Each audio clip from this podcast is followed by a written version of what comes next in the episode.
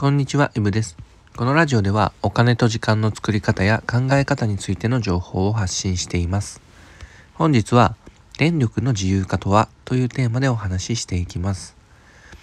えっと、前回の放送で電気代を大きく節約するためには何より先にまずは電力会社を見直しましょうという話をさせていただきました。というのも今まで電力会社を見直したことがないのであればほとんどの場合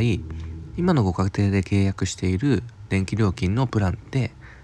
正直高いんですよ。で他にももっと安い電力会社がたくさんあるといった方が正確かもしれません。だからこそそこを一度見直すだけで電気代が毎年毎年勝手に安くなっていくのでやらない手はないんですね。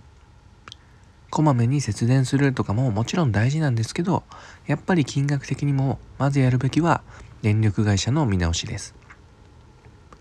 で家計にもよりますが見直すだけで年間で数千円からまあ数万円以上変わるケースも少なくありません、まあ、ですのでやらない理由がないですよね。でまずはそのための知識をつけていきましょうという話でした。で電力会社を見直したことがない方はもちろん一度見直したことがある方でもまだまだ安くなる可能性は十分にありますので是非最後まで聞いてみてください。で本日は、えー、本題の方に移って電力自由化についてお話ししていきたいんですがちなみに皆さんは電力の自由化って聞いたことありますかね、まあ、一時期テレビなんかでも取り上げられていたので、まあ、聞いたことはあるよって方は多いんじゃないですかね。ただその電力の自由化っていう内容を理解していてきっちり説明できる人って意外と少ないように感じます。でこの電力自由化っていうのを知ると電力会社を乗り換えるっていうハードルがかなり下がってくると思います。電力会社を乗り換えて本当に大丈夫なんて不安も解消できると思います。ちょっと前置きがだいぶ長くなりましたが家庭向けの電力自由化っていうのは2016年の4月に始まった意外と新しい制度なんです。で、これ簡単に言うと好きな電力会社と契約していいですよっていう制度です。それまでっていうのはどうだったかっていうと地域ごとに10社の決められた電力会社としか契約ができませんでした。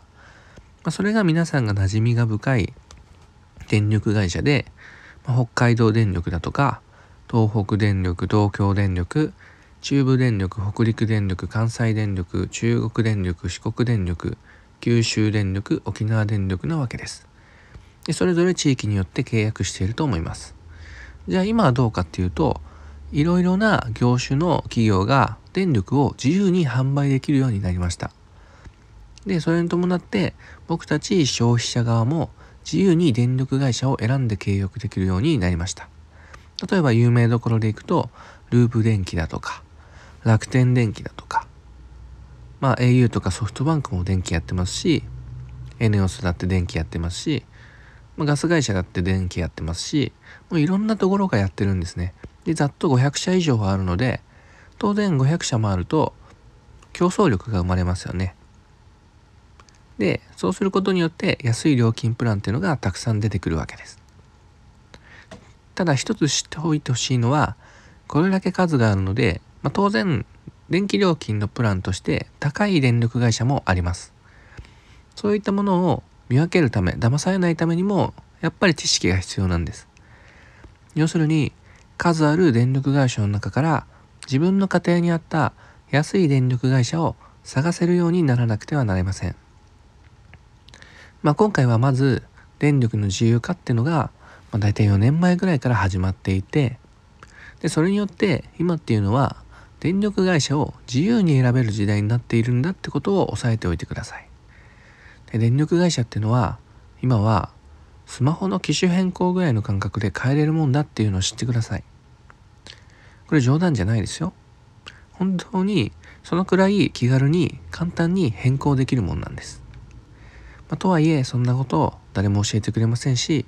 もちろん今の電力会社からしたら変えてほしくないわけですから、まあ、案内なんて当然出さないわけです。で知ってるだけで得することって本当にたくさんあります。でせっかくの制度なので是非活用していきましょう。で次回はもう少し電力自由化について詳しく見ていきたいと思います。ということで本日は触りですけど電力の自由化とはというテーマでお話しさせていただきました。それでは良い一日をお金と時間の作り方のイブでした。